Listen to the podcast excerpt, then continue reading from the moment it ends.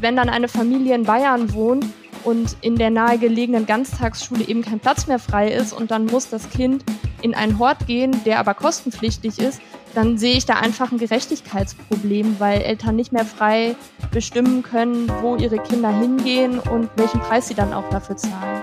Die Gebühren für die Ganztagsbetreuung können völlig unterschiedlich sein, je nachdem, wo ihr wohnt. In NRW wird das besonders deutlich. Darüber sprechen wir heute hier im Podcast. Ich bin Florian Pustlauk. Hallo zusammen. Rheinische Post Aufwacher. News aus NRW und dem Rest der Welt. Schön, dass ihr dabei seid. Außerdem geht es heute darum, warum in NRW immer wieder Menschen in Altkleidercontainern ums Leben kommen und ob was dagegen getan werden kann. Es ist auf den ersten Blick eher ungerecht. Eltern zahlen, je nachdem, wo sie wohnen, völlig unterschiedliche Beiträge für die Ganztagsbetreuung ihrer Kinder. In NRW ist das so, während es in manchen anderen Bundesländern dagegen gar keine Gebühren gibt. Dazu gibt es eine neue Studie des Instituts der deutschen Wirtschaft und darüber spreche ich jetzt mit Elena Eggert aus der Redaktion in Berlin. Hallo Elena. Hallo. Ein Beispiel ist Mönchengladbach. Da zahlen Eltern fast viermal so viel für die Betreuung ihrer Kinder als in Düsseldorf, also gar nicht weit weit weg. Da schütteln viele wahrscheinlich erstmal mit dem Kopf. Warum ist das so? Ja, also es ist so, dass in Nordrhein-Westfalen jede Kommune äh, selbst festlegen kann, wie hoch eben diese Elternbeiträge für die Ganztagsbetreuung sein sollen. Und in Nordrhein-Westfalen gibt es die Regelung, dass maximal 215 Euro ähm, von den Eltern verlangt werden können und die Gebühren müssen nach Einkommen der Eltern gestaffelt sein. Aber sonst ist der Kommune eigentlich völlig selbst überlassen, wie hoch die Beiträge dann tatsächlich sind. Das bedeutet, Wohnort der Eltern ist dann einfach auch irgendwie so eine Art Glückssache, ob dann äh, eine Stadt viel Geld dafür nimmt oder wenig Geld? Also könnte man schon so sagen. Also es hängt natürlich immer so ein bisschen davon ab, wie die Kommune haushaltet, wie sie wofür Geld ausgibt. Und man muss jetzt auch fairerweise sagen, dass bei Mönchengladbach und Düsseldorf der Unterschied sehr groß ist ähm, in diesem Einkommensbereich von 50.000 Euro. Also wenn Eltern 50.000 Euro im Jahr verdienen, wenn Eltern 100.000 Euro im Jahr verdienen, dann gleichen sich diese Ausgaben in äh, Mönchengladbach und Düsseldorf schon wieder an. Dann ist der Unterschied nicht mehr viermal so groß. Aber eben genau in dem Bereich ist der Unterschied sehr groß. Und ja, da kann man schon sagen, blöd gelaufen eigentlich. Hm, also es gibt da auch noch äh, Unterschiede, je nachdem, wie viel die Eltern verdienen, alles klar. Wie werden diese Unterschiede denn auch von den Machern der Studie bewertet? Finden die das so in Ordnung? Also Autor der Studie ist Widogeist Höhne, der ist auch Ökonom und er sagt, dass es eigentlich fair ist, wenn eben unterschiedliche Leistungen gegeben sind. Also wenn es sich nicht nur um eine Betreuung handelt, sondern auch um ein erweitertes Bildungsangebot, das eben dann im Nachmittag stattfindet.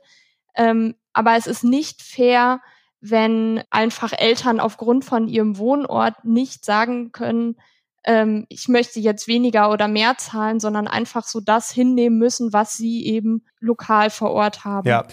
Jetzt kommen wir zu den anderen äh, Bundesländern. Du hast dir die Studie nochmal genauer angeschaut. Ähm, teilweise müssen Eltern demnach ja gar nichts zahlen, also im Gegensatz zur NRW. Wie kommt das? Ja, genau. Also das Interessante an der Studie ist, dass eben nicht nur in, in NRW es super große Unterschiede gibt, sondern auch in den anderen Bundesländern. Also in Mecklenburg-Vorpommern ist es zum Beispiel so, dass Eltern gar nichts zahlen müssen.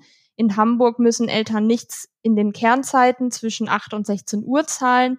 In Bayern und Niedersachsen ist es so, dass zwar die Ganztagsschulen kostenfrei sind, aber für die Horte werden Gebühren erhoben. Also es gibt da große Unterschiede in Deutschland und das macht es eben auch so komplex und das ist eben auch so der Kern dieser Studie, dass es halt da noch Nachholbedarf braucht, also dass man das einfach mal ein bisschen vereinheitlicht. Mhm.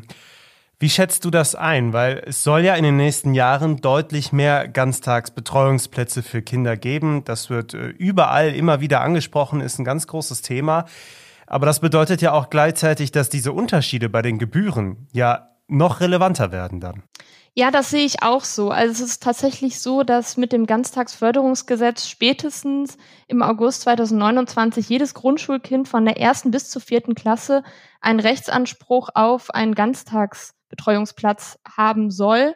Und wenn dann eine Familie in Bayern wohnt und in der nahegelegenen Ganztagsschule eben kein Platz mehr frei ist und dann muss das Kind in einen Hort gehen, der aber kostenpflichtig ist, dann sehe ich da einfach ein Gerechtigkeitsproblem, weil Eltern nicht mehr frei bestimmen können, wo ihre Kinder hingehen und welchen Preis sie dann auch dafür zahlen. Vielen Dank, Elena Eggert. Gerne. Weitere Details dazu, noch einige Zahlen mehr, vor allem zu NRW, findet ihr auch verlinkt bei uns in den Shownotes.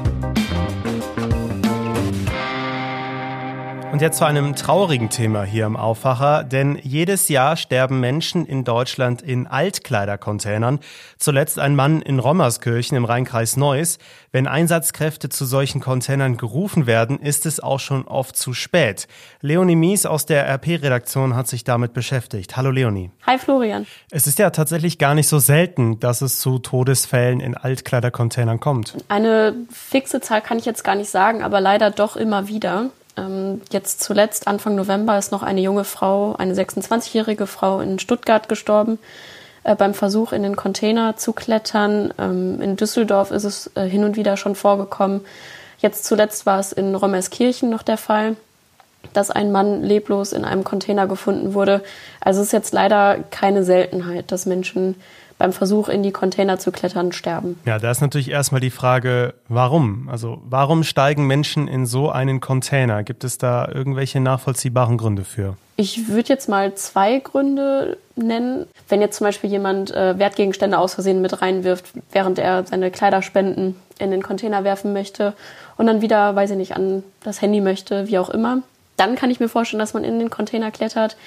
Aber auch Menschen, die vielleicht gerade zu dieser Zeit nicht viel Geld haben für Kleidung, ähm, auf, also auf Kleidung angewiesen sind und sich denken, ja, hier in den Containern ist ja Kleidung, dann gehe ich mal hier, bediene mich mal hier. Genau, was natürlich ähm, leider ein bisschen unnötig ist, weil Organisationen auch diese Kleidung, die ja da hingegeben wird, in die Container auch kostenlos oder für einen kleinen Preis äh, in Kleiderkammern oder so wieder angeboten wird. Kannst du erklären, was das Gefährliche daran ist? Ja, das Gefährliche an der Sache ist, dass viele diesen Kippeffekt oder diesen Hebeleffekt bei den Containern unterschätzen. Also diese Luke, wenn du dir das vorstellst, da ist ja diese, dieser Schacht, diese Wippe, die, wo man dann die Tüten oder die Kleidung reinlegt.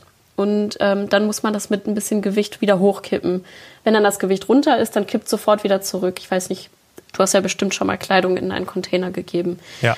Und ähm, diesen Moment, glaube ich, den unterschätzen ganz viele. Und da diese Öffnung dann sehr schmal ist, es besteht dann halt die Gefahr, dass Menschen sich dann, wenn dieser Kippeffekt oder Hebeleffekt eintritt, sich einklemmen, äh, kopfüber in diesen Container drinstecken, sich nicht befreien können und äh, im Zweifel ihnen die Luft dann irgendwann ausgeht, der Kreislauf schlapp macht und ähm, ja.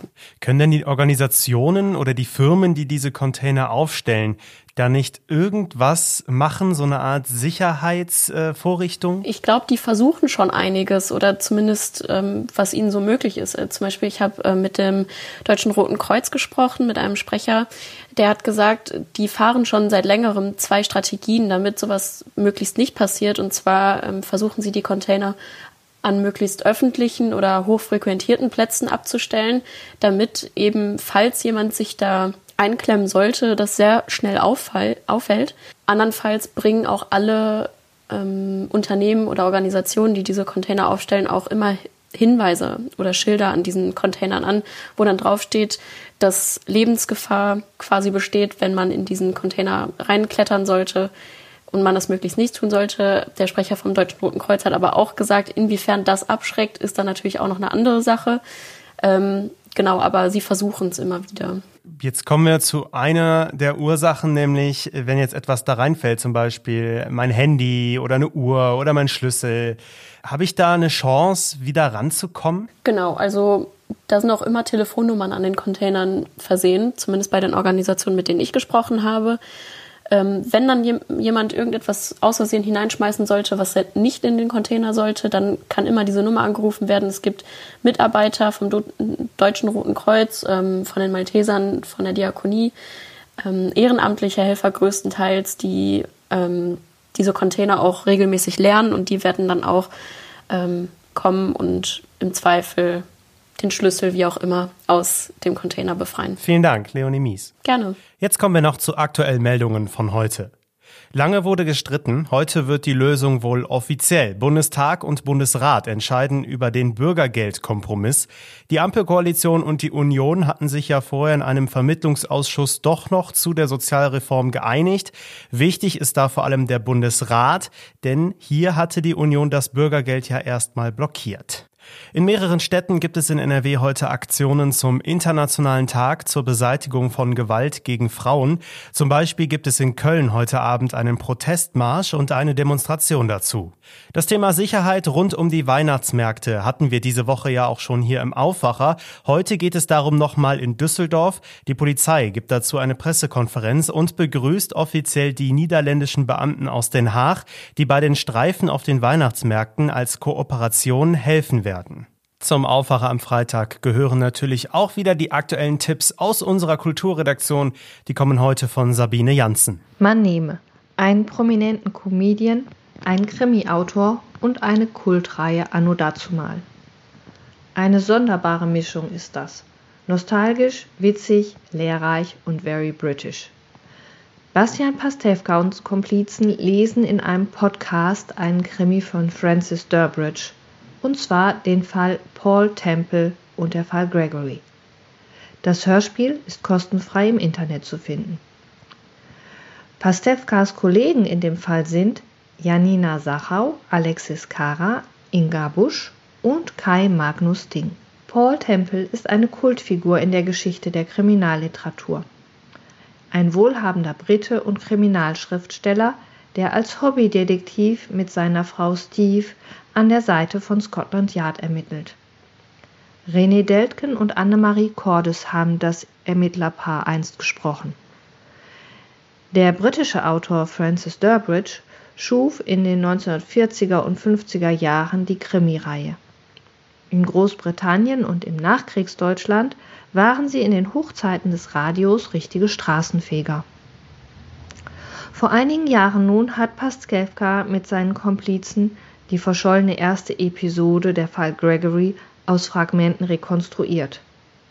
In den Zwischenstücken diskutieren die Sprecherinnen und Sprecherinnen das Skript, das aus heutiger Sicht ein veraltetes Rollenverständnis von Mann und Frau vermittelt und es gibt viele Hintergründe zu der Kultreihe. Vielen Dank, Sabine Janssen. Mehr dazu auch bei uns in den Show Notes. Wir kommen noch kurz zum Wetter. Es geht heute erstmal mit Regenschauern los. Später bleibt es dann eher trocken. Auch die Sonne kommt mal durch. Dazu maximal 9 bis 12 Grad. Das Wochenende, das wird ganz ordentlich. Also Sonne und Wolken wechseln sich erstmal ab. Der Regen kommt dann erst wieder am Sonntag etwas dazu. Weiter so bei um die 10 Grad. Das war der Aufwacher für Freitag, den 25. November. Ich bin Florian Pustlauk. Ich wünsche euch jetzt ein schönes Wochenende. Macht's gut. Mehr Nachrichten aus NRW gibt's jederzeit auf RP Online. rp-online.de